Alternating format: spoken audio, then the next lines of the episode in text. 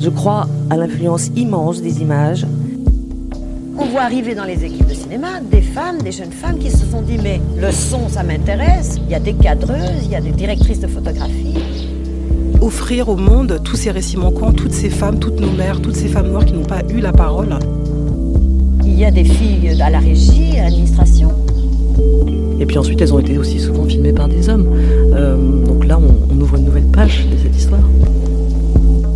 Notre silence ne nous protégera pas. Eh ben, j'ai envie de dire ce soir que nous ne nous tairons plus. Merci beaucoup. Imaginez combien il serait plus facile pour nous d'apprendre à aimer si nous commencions par nous mettre d'accord sur une définition commune. J'ai passé des années à chercher une définition du mot amour qui ait du sens, et j'ai été profondément soulagée le jour où je l'ai trouvé dans l'ouvrage de développement personnel de référence du psychiatre Scott Peck, Le chemin le moins fréquenté. Il définit l'amour comme la volonté de s'étendre soi-même, dans le but de nourrir sa propre croissance spirituelle ou celle d'autrui. Il développe ensuite cette idée L'amour, c'est ce qu'on fait. L'amour est un acte de volonté, c'est-à-dire désir et action conjointement. Et la volonté implique aussi un choix. On n'est pas obligé d'aimer, on le décide. Puisque le fait de nourrir sa propre croissance et celle d'autrui implique un choix, cette définition s'oppose à l'idée communément acceptée d'après laquelle l'amour serait instinctif. Je suis Mariana Agier, et pour ce nouvel épisode de Sorociné, je suis en compagnie de ma collègue Diane Lestage. Bonjour Diane. Bonjour. Nous avons toutes les deux le grand honneur d'accueillir à notre micro la cinéaste Monia Chokri. Bonjour Monia. Bonjour. Vous êtes réalisatrice et actrice québécoise. Ici en France, on vous a d'abord connu dans le cinéma de Xavier Dolan avant de vous voir passer à la réalisation avec deux films, La femme de mon frère en 2019 et Babysitter en 2022. Ces mots que vous avez entendus en introduction, vous les avez sans doute reconnus, ce sont ceux de l'écrivaine et militante américaine Bell Hooks, grande théoricienne entre autres du féminisme noir, de la masculinité et de l'amour. Ces lignes, elles proviennent de son ouvrage À propos d'amour, publié en 2000. Et vous leur faites honneur dans votre dernier film, Simple comme Sylvain. Vous nous racontez l'histoire de Sophia, une femme d'une quarantaine d'années, professeure de philosophie, qui décide de quitter son conjoint pour vivre une romance passionnelle avec Sylvain, un charpentier. Sous couvert de comédie romantique, vous interrogez la nature du sentiment amoureux en invoquant Platon, Schopenhauer ou Bell Hooks. Et vous livrez aussi une réflexion sur les disparités sociales et culturelles au sein du couple et comment ces disparités peuvent parfois se muer en rapport de domination. On écoute. Chez Platon, l'amour est intrinsèquement lié à la notion de désir. Bonne nuit. Bonne nuit, je t'aime. Moi aussi, je t'aime. Une coupe d'affaires d'électricité à faire si vous voulez pas brûler vif dans la nuit. Brûler vif? Aïe, Dans, quel sens? tabarnak, je te voyais là. Dans quel sens brûler vif? Eh boy, es-tu correct? T'as rencontré quelqu'un? T'as presque rien dit à table, tu m'appelles plus, puis t'es de bonne humeur. Salut, j'arrête pas de penser à toi. Salut, j'arrête pas de penser à toi. Je pense que j'ai rencontré quelqu'un. Tu penses que t'as rencontré quelqu'un? Alors Monia Chokri, vous faites votre euh, retour comme réalisatrice après le très grinçant Babysitter, où vous exploriez le cynisme de la culture du viol, et là vous décidez de revenir à un genre en apparence très codifié qui est celui de la comédie romantique. Pourquoi ce choix? Ben en fait, quand j'ai terminé des, terminé euh, La femme de mon frère, mon premier long métrage, comme ben, juste parenthèse Baby Star, je, je l'avais pas écrit. Euh, donc sur mon deuxième film, j'avais envie de, en écriture, j'avais envie de faire euh, un film sur euh, un film d'amour en fait. Euh, Et euh, de un parce qu'il y en avait, il y en a très peu au Québec. Euh, on fait beaucoup des films de famille, euh, des films, des euh, coming of age pour euh, pour apprendre un bon français, Euh, mais pas de films d'amour. Et puis euh, et puis voilà, je me suis dit euh, que ce serait intéressant d'explorer ça. Puis euh, progressivement, cette idée a évolué dans ma tête par par les, lectures que que j'ai fait sur l'amour et, et et en fait, à un moment donné, je pensais beaucoup évidemment au couple qui, qui est lié à l'amour. Puis je me suis dit pourquoi le couple est un, est un système qui m'étouffe, en fait? Et, euh, et voilà, donc c'est créé cette histoire de, de parallèle entre, ou en tout cas de, de confrontation entre l'idée de l'amour et, et du couple. Et euh, comment est-ce que vous avez joué justement avec les codes de ce genre de la comédie romantique, euh, qui, est, un genre très, enfin voilà, assez figé en apparence? Ouais, ben en fait, euh, l'histoire est, aussi simple que son titre. Donc, je voulais vraiment faire un, film A plus B égale C, qui est vraiment le, code de, la comédie romantique. C'est assez simple en fait. Une femme qui dans sa vie avec son compagnon rencontre un autre homme, quitte tout et, et vit cette romance. Donc, c'est assez simple en apparence. Après, ce qui est la complexité, ce que j'ai trouvé, euh, en fait, dans mon travail, qui est, aussi un travail inconscient, c'est pas forcément euh, tout conscient, mais c'est que je pense que dans la comédie romantique, il y a, des codes, notamment euh, celui important est beaucoup écrit par les hommes, c'est que c'est que souvent les, les, les, hommes dans la comédie romantique ou euh, dans le duo romantique avec la femme, ben, l'homme il est souvent indisponible. On a été beaucoup euh, à, cette idée comme femme aussi dans notre vie en général et dans la fiction que euh, que la grande euh, la grande passion est de l'amour d'abord et que le, et que ça vient aussi avec une forme de toxicité et qui est celle de, de l'homme l'homme qui soit absent selon l'homme auquel on rêve et euh, celui qui qu'on doit chasser en fait qui est indisponible et qu'on doit convaincre de nous aimer.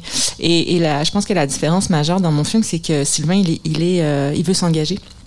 Il est disponible et que c'est plutôt l'inverse. C'est plutôt Sophia qui se pose des questions sur euh, sur la notion d'engagement justement, le, film parle d'amour, comme vous le disiez. Euh, J'ai l'impression qu'il y a une volonté, en tout cas, euh, dans, dans, tous les aspects en termes d'écriture et de mise en scène, d'être quelque part entre le théorique, l'organique, la passion et la connexion intellectuelle, les premiers émois et le couple plus installé. Et euh, est-ce que finalement, la question centrale du film, c'est c'est quoi l'amour? Euh, ben oui, absolument. Évidemment que, que la question est c'est quoi l'amour? Euh, C'est quoi l'amour? Est-ce que c'est euh, est-ce que est-ce que quand il y a du il y a pas de désir c'est de l'amour? Est-ce que quand il y a du désir c'est exactement de l'amour? Euh, Est-ce que la passion c'est de l'amour? Est-ce que l'amour euh, Enfin voilà, évidemment. Puis bon, à, travers ça, il y a, y a, on traverse les, les théories philosophiques sur l'amour. Euh, puis effectivement, c'est vrai que le personnage de Sophia, donc le fond rejoint la forme parce que le personnage de Sophia, elle théorise sur l'amour, donc euh, à travers euh, les, les cours qu'elle donne, les cours de philo. Et en même temps, euh, elle, elle est en application de ces, euh, de ces théories-là. Donc, elle se bat constamment entre son corps et sa tête. Et le, et le film aussi euh, est à la fois une exposition intellectuelle et aussi charnelle, en fait, de, de l'amour. C'est marrant, ça m'a un peu fait penser à un Belle du Seigneur inversé dans le sens où, pareil, dans, euh, Albert Cohen, le personnage de Solal, théorise au début comment il va séduire Ariane, et après on voit dans la pratique du livre que effectivement ça marche et que c'est comme ça qu'il va que le, ce couple va s'enfermer euh, dans, dans ce truc-là. Et j'ai l'impression qu'il y a une sorte d'inversion euh, de ce schéma. Ouais, déjà pour moi, Belle Seigneur, c'est vraiment l'apologie la, la, du pervers narcissique. D'ailleurs, c'est drôle parce que c'est un livre dont je parle souvent dans, dans les interviews parce que je dis justement, c'est un exemple de cette toxicité là sur la, dans laquelle on a été biberonné. Mm. Il y a beaucoup de gens qui trouvent que Belle Seigneur c'est un grand roman d'amour. Moi, je trouve quand même que c'est l'histoire d'un connard. Là. Ils sont tous très antipathiques d'ailleurs dans le livre, mais euh, euh, voilà. Donc effectivement, c'est un contrepoint à, ces, à cette manière de, à cette vision de l'amour peut-être. Au centre du film, il y a le désir de Sophia qui s'épanouit au contact de Sylvain et votre caméra va vraiment mettre en scène ce désir de femme et aussi la sensualité de ce corps masculin vers lequel ce, le désir de Sophia se dirige. On est vraiment à 100% dans du female gaze? Bah, euh, Alors, beaucoup de choses. Le female gaze, euh, qu'on pourrait traduire par euh, regard féminin. Puis j'aime pas beaucoup ce terme-là parce que je le trouve, euh, je le trouve alambiqué. En fait, je parlerais plus de regard féministe que de regard féminin parce que en fait, féminin, ça voudrait cantonner en fait le regard sur euh, sur d'abord la notion de féminité, ce qui est à discuter. Puis puis je pense aussi que les hommes peuvent être très bien, peuvent très bien faire du regard féministe. Ce n'est pas exclu et ce n'est pas que, les femmes qui peuvent avoir ce, regard-là. Puis il y a des femmes qui n'ont pas du tout de regard euh, euh, féministe. Euh, donc voilà, déjà pour ça. Donc oui, oui, il y a un regard féministe, c'est sûr. Puis après, bon, pour les scènes de sexualité, enfin, de, on voit presque rien dans le film, en fait. On le, devine. Et euh, parce que je voulais pas qu'on montre notamment la, je voulais pas montrer le corps de, l'actrice, ça m'intéressait pas de, de, de la nue. Euh, je voulais qu'elle devienne un, être désirant et non seulement un être désiré. Euh, donc il fallait que effectivement le regard se, se tourne vers vers les hommes. Et même moi, il fallait que je me déconstruise dans ma manière de regarder parce que, parce que moi aussi, j'ai été éduquée à, à me dire qu'un corps de femme est plus érotisant qu'un corps d'homme, par exemple. Euh, et c'est vraiment une théorie, euh, enfin une idée qui, qui, est, euh, qui est largement répandue. Euh, on l'entend toujours, ah, mais les, les femmes, vous êtes tellement sensuelles, euh, vous avez, votre corps est, est érotisant, celui de l'homme non. Alors que bon, c'est aussi, ça fait partie d'une stigmatisation des femmes aussi, une manière de nous objectiver constamment, tu sais, et de nous positionner toujours dans cet être désiré et donc passif. Et, euh, donc j'avais envie que, que Sophia elle, elle devienne autre chose, qu'elle regarde. Puis euh, donc dans les, il y a à peu près six ou sept scènes euh, de baiser ou de, de, de, sexualité dans le film. Puis il fallait que je les traite évidemment de manière différente. Et, et, et ce qui m'intéresse moi dans les scènes de, de sexe au cinéma, euh, c'est pas tellement le, le sexualité, mais, mais, que ça devienne des, des, euh, des scènes euh, dramaturgiques qui font avancer l'histoire aussi. Euh, donc à chaque fois, il fallait que je positionne euh, mon regard sur le personnage féminin en me disant où est-ce qu'elle en est psychologiquement en fait. C'est ça qui, qui est important dans ces scènes-là. Donc toutes les scènes elles sont différentes, elles racontent des choses différentes de l'intimité d'une femme, de sa sexualité, de son désir. Et, et, donc oui, effectivement, j'ai inversé. C'est, c'est, je prends toujours cet exemple, mais j'ai, vu euh, The Idol, la série euh, avec Lily Rose Depp et The Weeknd. Puis il y a, je crois dans le deuxième épisode, euh, le personnage de Lily Rose Depp se remémore une scène de sexe qu'elle a eue avec le personnage de The Weeknd. Et en fait, elle, se masturbe pendant pendant qu'elle imagine. Et ce qu'elle ce qu'elle imagine, en fait, les images qu'on voit, c'est son propre corps à elle.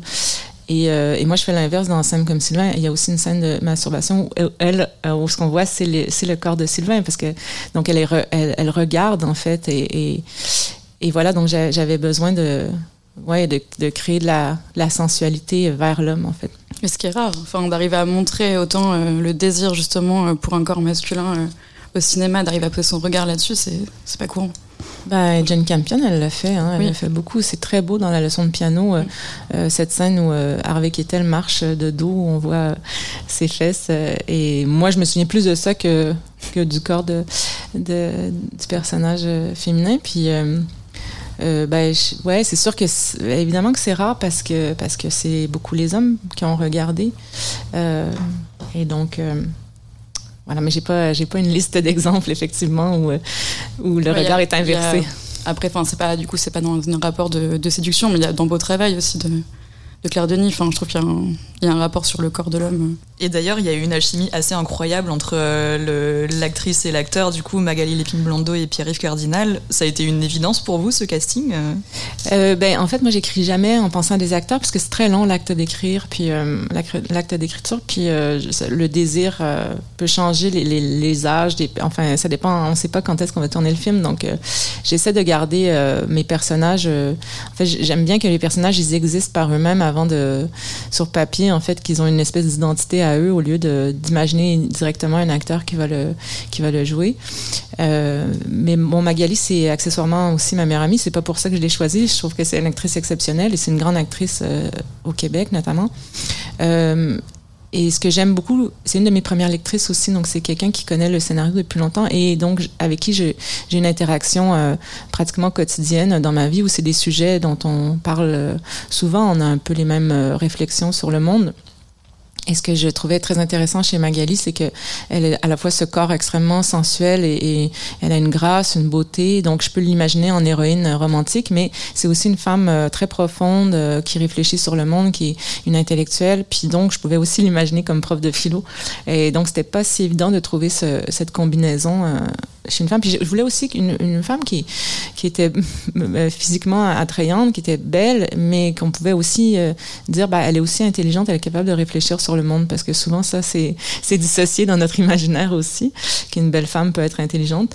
Euh, et donc pour Pierre-Yves après, ben il est arrivé en, ensuite. Euh, et bon Pierre-Yves, moi j'avais déjà tra travaillé avec lui comme actrice. On avait joué un couple dans une série, puis euh, je, savais qu'il était. Ben, D'abord c'est un très bon camarade de travail, c'est un, un, très bon acteur, puis c'est aussi quelqu'un de très respectueux.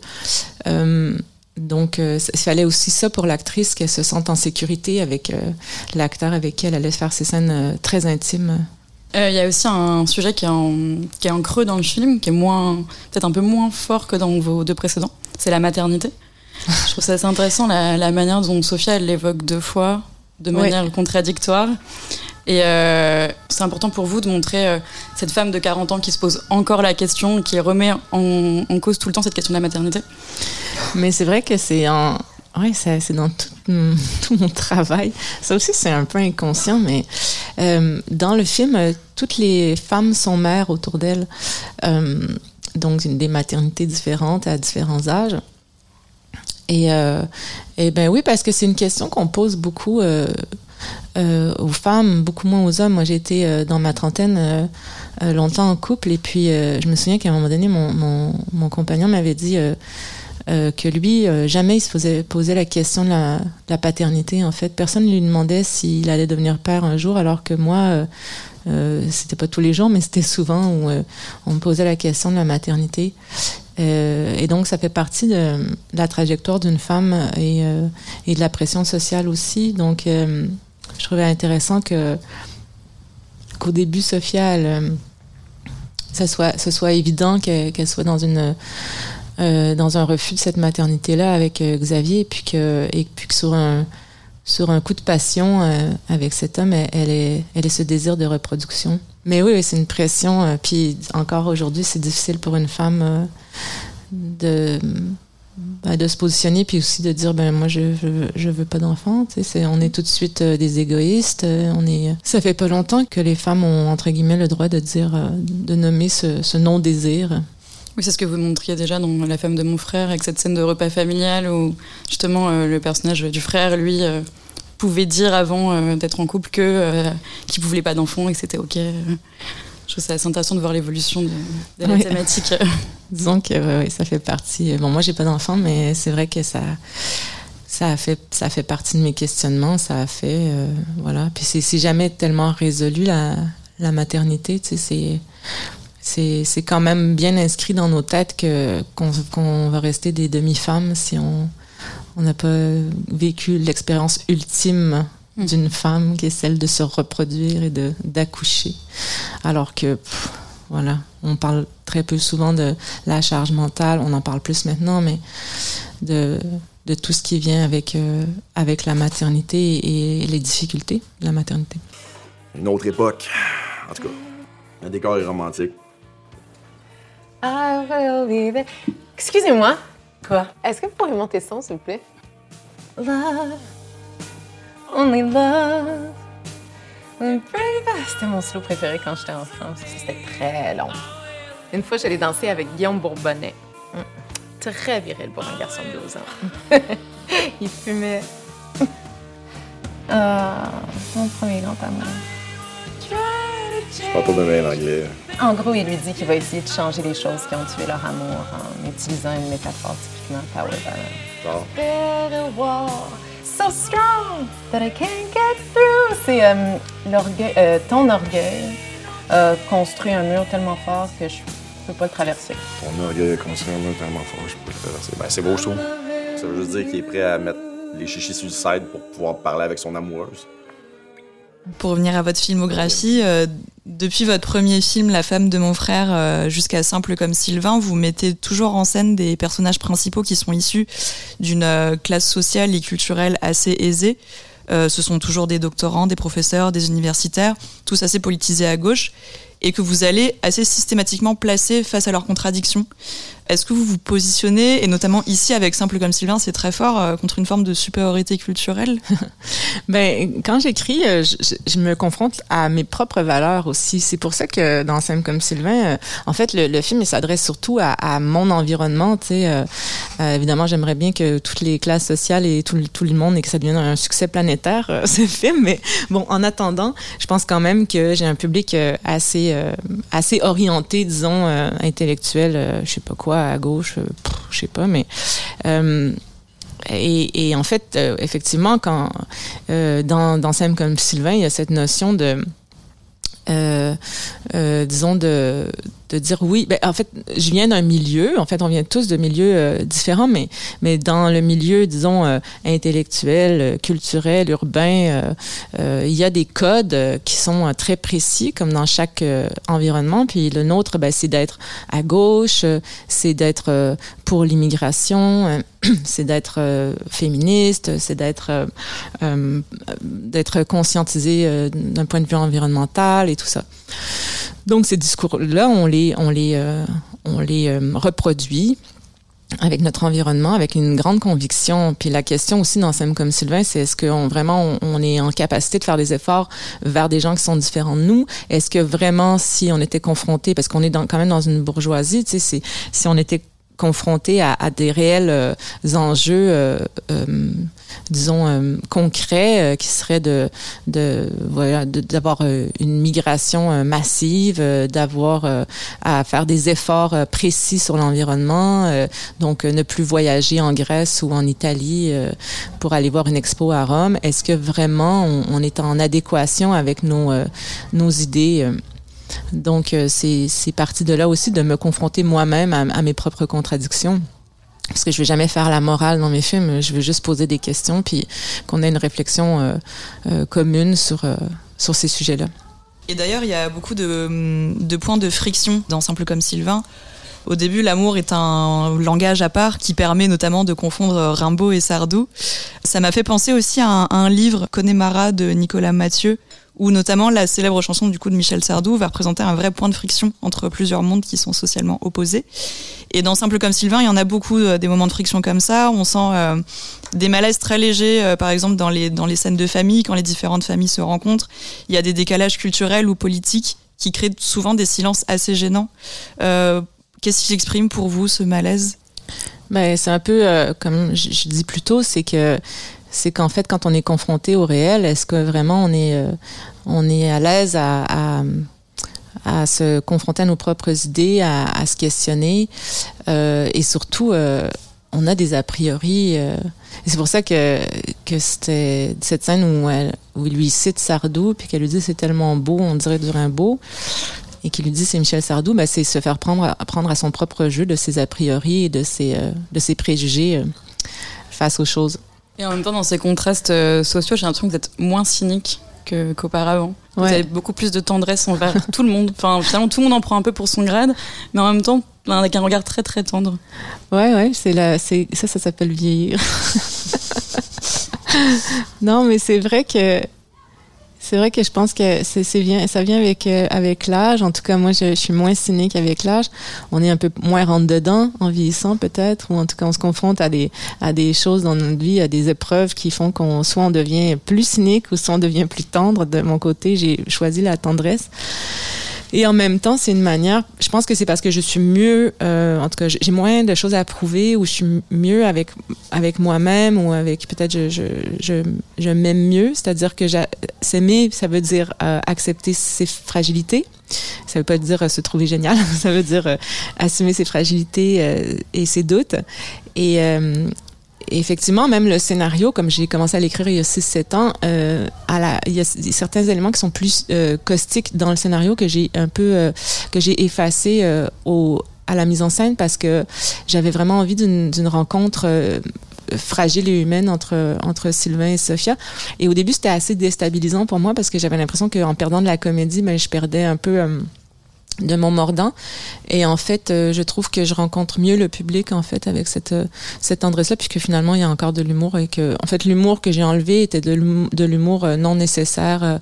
Je donne cet exemple qui, qui, est assez précis mais par exemple quand elle va chez sa belle-mère et qu'elle boive le vin de la belle-mère et que, que, visiblement elle aime pas le vin quand le frère de Sylvain entrait en trombe il y avait, il était marqué qu'elle prenait son, son verre de vin et qu'en fait elle jetait le, reste du vin dans la plante qui était à côté d'elle. Et euh, voilà, ça c'est un exemple de ce que je trouvais un peu méprisant ou cynique euh, dans le film que j'ai euh, que j'ai enlevé au profit d'une douceur. Puis puis je pense que voilà, je dis toujours que le film c'est une comédie mélancolique, mais je trouve que ça me ressemble aussi. Puis en fait, je me sens mieux en voilà, c'était fragilisant, mais, mais, mais finalement, une, je trouve ça plus intéressant de me montrer euh, sous un jour euh, qui est le mien, qui est celui aussi de dire ben je suis faillible et et euh, l'humour c'est une arme, hein. l'humour c'est quelque chose sur on se protège par l'humour puis euh, voilà j'en enlève un peu mais euh, voilà. Pour faire un pont avec votre cinéma et votre mise en scène, vous aimez beaucoup le kitsch, ça ça abonde dans dans votre cinéma et communément, on, aurait tendance à définir le, kitsch un peu comme l'esthétique de, l'excessif ou du mauvais goût. C'est quoi pour vous le kitsch? Bah, tu sais, ça aussi, c'est un peu inconscient. Hein. Je, me, je me dis pas, euh, je vais faire des trucs kitsch quand, je fais mes films. C'est malheureusement, c'est aussi mon goût. Donc peut-être que mon goût est kitsch. Mais euh, au Québec, on dit quétaine. Euh, mais quand je, par exemple, tu sais, souvent on me dit, par exemple, sur la femme de mon frère, il y a certaines personnes qui m'ont demandé ça se passe à quelle époque? Mais je dis, mais ils ont des portables, ça se passe maintenant. Mais bon, et euh, mais c'est pas une volonté, par exemple, dans ce film-là. Évidemment que je pense que ça rappelle le, cinéma des années 70, mais euh, je, je le conçois pas comme ça quand je, quand je suis en préparation du film. C'est vraiment une espèce de, euh, de mélange de, de soit de références. Effectivement, je travaille en, déjà en pellicule, ça donne ce côté un peu ancien. Euh, puis dans ce film-là, je travaille beaucoup au zoom, qui donne aussi ce côté ancien, mais qui peut être aussi modernisé par le fait que je l'utilise en 2023. Mais euh, je, pense que c'est aussi une question de euh, c'est mon œil en fait qui se fatigue à, en fait j'aime bien quand les choses elles sont euh, pas uniformes mais en tout cas qu'elles ont une espèce de euh, euh c'est que je trouve que dans notre époque il y y a beaucoup de stimuli il y a beaucoup de couleurs, euh, beaucoup de logos, beaucoup de publicités, beaucoup de, il y a beaucoup de choses à, regarder, puis euh, ça me fatigue à l'œil, donc j'ai envie de, créer des mondes qui sont un petit peu plus euh uniformes entre guillemets. Donc j'ai des codes couleurs précis pour chaque film, donc je pense que c'est ça qui donne ce, ce côté un peu kitsch, mais mais je l'assume. oui, il y a le travail aussi avec votre chef opérateur. André Turpin, je trouve qu'il apporte euh, quelque chose aussi à votre mise en scène sur, euh, sur ce film, une ampleur, une comment vous avez, comment s'est ça Ouais, euh, c'était vraiment vraiment formateur et très intéressant de travailler avec André. Bah, déjà, André, c'est quelqu'un c'est quelqu'un qui, qui j'ai jamais rencontré quelqu'un qui était autant sur le moment présent. C'est quelqu'un qui est exceptionnel et, euh, et c'est comme un sportif de haut niveau euh, de la de la lumière et, et, et du travail euh, de caméra. Puis pour ce film-là, j'avais envie de, de plus de sensualité, un petit peu des films qui sont un petit peu moins staccato, donc ça, ça rejoint un peu ce que je dis sur la fragilité puis la douceur, mais comme c'était un film d'amour, j'avais j'avais envie de rondeur. Puis euh, j'ai euh, donc donc j'avais cette, idée du, zoom qui venait aussi du, fait que je voulais comme l'idée c'était de travailler comme si on était dans un documentaire animalier puis que je pouvais filmer de loin ces animaux en route euh, qui étaient mes personnages. Et et donc il y, y avait ça puis euh, j'ai beaucoup, euh, j'ai proposé à André qu'on travaille un peu. Ben, en fait, j'ai beaucoup étudié le, cinéma de Robert Altman, notamment un film qui s'appelle Images. Donc, même dans le code couleur, il y a, il y a des rappels de ce film-là. Euh, puis, ce que j'aime beaucoup chez Altman, c'est que sa caméra, elle bouge tout le temps, en fait, euh, comme un ballet entre les techniciens et les acteurs. Et donc, je voulais avoir moins de coupes aussi, donc faire moins de plans par scène et donc aller le plus loin possible euh, dans mes dans mes plans. Et pour ça, ben on, a travaillé euh, en équipe en fait parce qu'on était plusieurs. Euh, il y avait une vraie synergie entre justement le travail des techniciens et celui des acteurs puisque derrière la caméra, sur chaque plan, il y a à peu près 6-7 personnes qui opèrent. Donc on était toujours sur rail. donc il y a le Dolly Pusher. Je sais pas comment on dit en, en nous, au Québec, on parle beaucoup avec des mots anglais pour euh, sur nos plateaux de tournage, mais en tout cas, celui qui poussait le dolly. Euh, et donc, il y a le pointeur, il y a, y a André qui était euh, derrière la caméra. Euh, il y avait parfois d'autres techniciens qui bougeaient des, des objets ou des choses pendant le plan. il y avait, moi, je faisais, j'opérais le zoom à distance, et il y a les acteurs qui bougent dans. Donc, donc, on a, on a vraiment travaillé dans cette idée de, de mouvement constant. En fait, tous les, les plans bougent tout le temps soit par le zoom, soit par le dolly.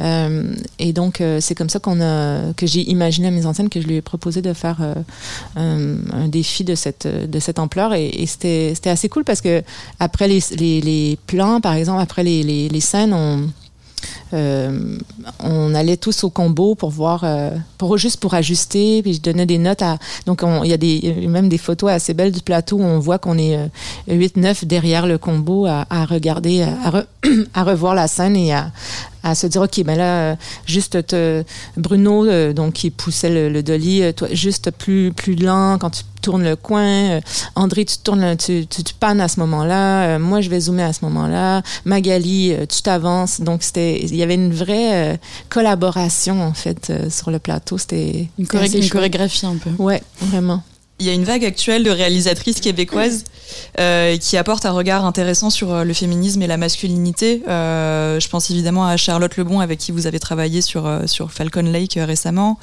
on note Laurence Côté-Collins, Sophie Dupuis, dont le dernier film solo qui s'intéresse à un personnage drag queen vient d'être primé au Festival de Toronto. Comment vous vous placez, vous, dans cette, cette effervescence québécoise? C'est vraiment chouette. Au Québec, on a, on a une, effectivement une multiplication de femmes cinéastes. Euh, et donc euh, qui amène un, un regard euh, différent. Mais les hommes aussi au Québec, ils sont, on, on vient d'une nation qui est, qui est très égalitaire, une des plus égalitaires au monde. Ça veut pas dire qu'on est complètement égalitaire, mais en tout cas, on tend vers. Donc, on a des sujets qui sont plus digérés qu'en France, par exemple, sur, euh, sur ces notions-là de féminisme, de masculinité, de féminité, de tout ça.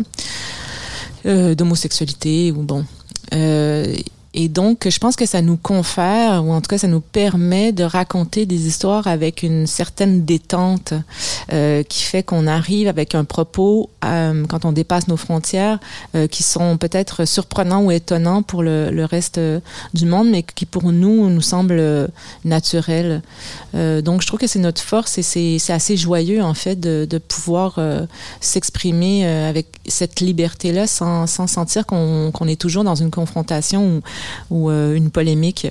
Parce que ça fait pas ça fait pas polémique. Le film de Sophie Dupuis, par exemple, qui traite d'un couple de drag queen, euh, fait pas polémique. Fait juste euh, euh, fait juste embellir le, paysage cinématographique. donc donc voilà, c'est assez chouette finalement d'arriver avec une parole qui est qui est peut-être plus calme aussi. C'est ce que je ressens quand je viens ici. J'ai l'impression que que mon féminisme il est entendu parce qu'il est détendu et je comprends très bien mes collègues féministes euh, en France qui ont une, rage au ventre parce que c'est un milieu qui est très difficile encore, je trouve, pour les femmes. Mais donc j'arrive peut-être, ou en tout cas les, mes collègues euh, cinéastes ou autres euh, femmes intellectuelles du Québec et hommes arrivent avec une parole plus déconstruite, mais qui est aussi digérée, qui nous permet euh, d'être, ouais, voilà, d'avoir une espèce de, de, de, on se fait entendre.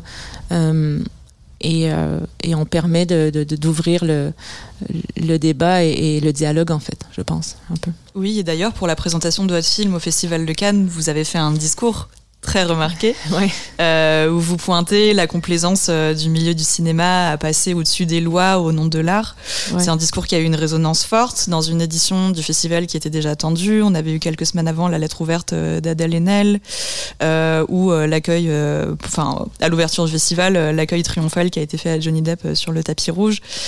C'était osé de prendre la parole de cette manière à la première de votre film pour tout vous dire, je pensais pas d'ailleurs que ça allait traverser euh, les portes de cette salle. C'est-à-dire que moi, quand j'ai écrit ce discours-là entre, entre Paris et Cannes dans l'avion, en me disant, ben, euh, j'avais été mise au courant que Ariane Labed avait écrit euh, cette lettre qui allait être euh, signée par euh, plusieurs personnes, donc la lettre qui a été, qui, qui dénonçait en fait les choix du Festival de Cannes. Et puis bon, effectivement, il y a eu la lettre d'Adèle Haenel.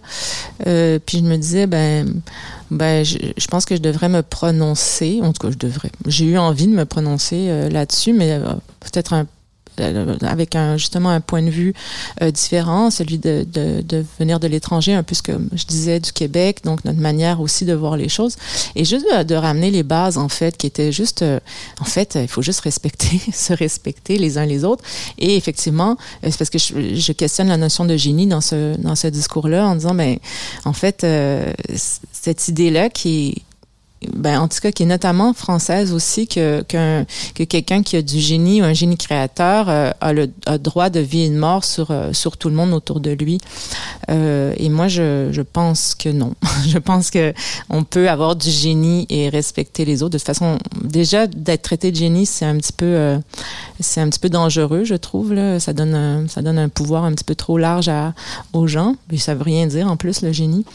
Mais, mais en tout cas, moi, je, je conçois pas mon travail comme ça. Je, je pense que si euh, s'il y un, un, ou une technicienne euh, qui, qui, est malade sur mon plateau et qui qui doit rouler les fils, ben s'il est pas là ou elle est pas là, ben moi je peux je peux m'enfarger dedans. Donc, c'est important que je respecte son travail. C'est des gens qui arrivent aussi, les techniciens qui arrivent sur le plateau euh, deux heures, trois heures avant nous, qui partent deux heures, trois heures après nous, qui sont moins payés que nous. Et leur, leur salaire, c'est euh, aussi la joie de venir sur un plateau et, et d'avoir du plaisir et d'être respecté. Parce que moi, mon métier est bizarre. Je me fais applaudir dans la vie, tu sais. Euh, les acteurs aussi, c'est comme anormal. Euh, donc, ça peut monter à la tête vite, puis on peut penser qu'on est indispensable à ce monde. En fait, on l'est pas. il n'y a pas une personne qui crée dans, dans ce monde qui est indispensable. Donc, euh, c'est un privilège. Et euh, voilà, il faut respecter les gens qui nous aident à créer des œuvres. Et bon, c'est tout en fait. C'était juste cette parole-là que j'avais envie de, de prononcer. Puis après ça, ben, ça a fait boule de neige sans que je m'en rende compte. Ça, m'a, ça m'a un peu échappé. Mais bon, quand Mona Cholet m'a, retweeté, là, j'étais vraiment. Euh, je pense que je pouvais mourir après ça. J'étais tellement. Euh, je suis tellement admirative de cette femme. Donc voilà. C'était un grand moment euh, du festival en tout cas. on, était, dans la salle et ah ouais. enfin, pour nous c'était un grand moment du festival. Oui, j'étais très. vous avez vu quand même ma nervosité à, à, dire ces mots. Puis, ben, au final, euh, voilà, je, pense que c'est, en fait, moi, j'ai pas voulu prendre une parole. Euh, si je voulais pas faire un coup d'éclat, en fait, je voulais juste raconter euh, quelque chose de que je ressentais fortement. Puis, ben, si ça fait écho, tant mieux, tu sais. C'est donc sur ces belles paroles que nous allons conclure cet épisode. Merci beaucoup Monia Chokri pour votre présence. Merci à vos vous. belles paroles. Merci à Diane. Euh, on vous rappelle donc que Simple comme Sylvain, le troisième film de Monia Chokri, est actuellement en salle et on vous encourage grandement à aller le découvrir. C'est la fin de cet épisode de Sorociné. Merci de votre écoute et n'hésitez pas à le partager et à nous mettre une petite note sur Apple Podcast s'il vous a plu. Vous pouvez également nous soutenir en achetant notre revue sur le nouveau cinéma américain, toujours en vente sur le site. Enfin, si ce n'est toujours pas fait, abonnez-vous à notre Instagram et à notre Twitter. On s'appelle Sorociné, rien de plus facile. À très bientôt.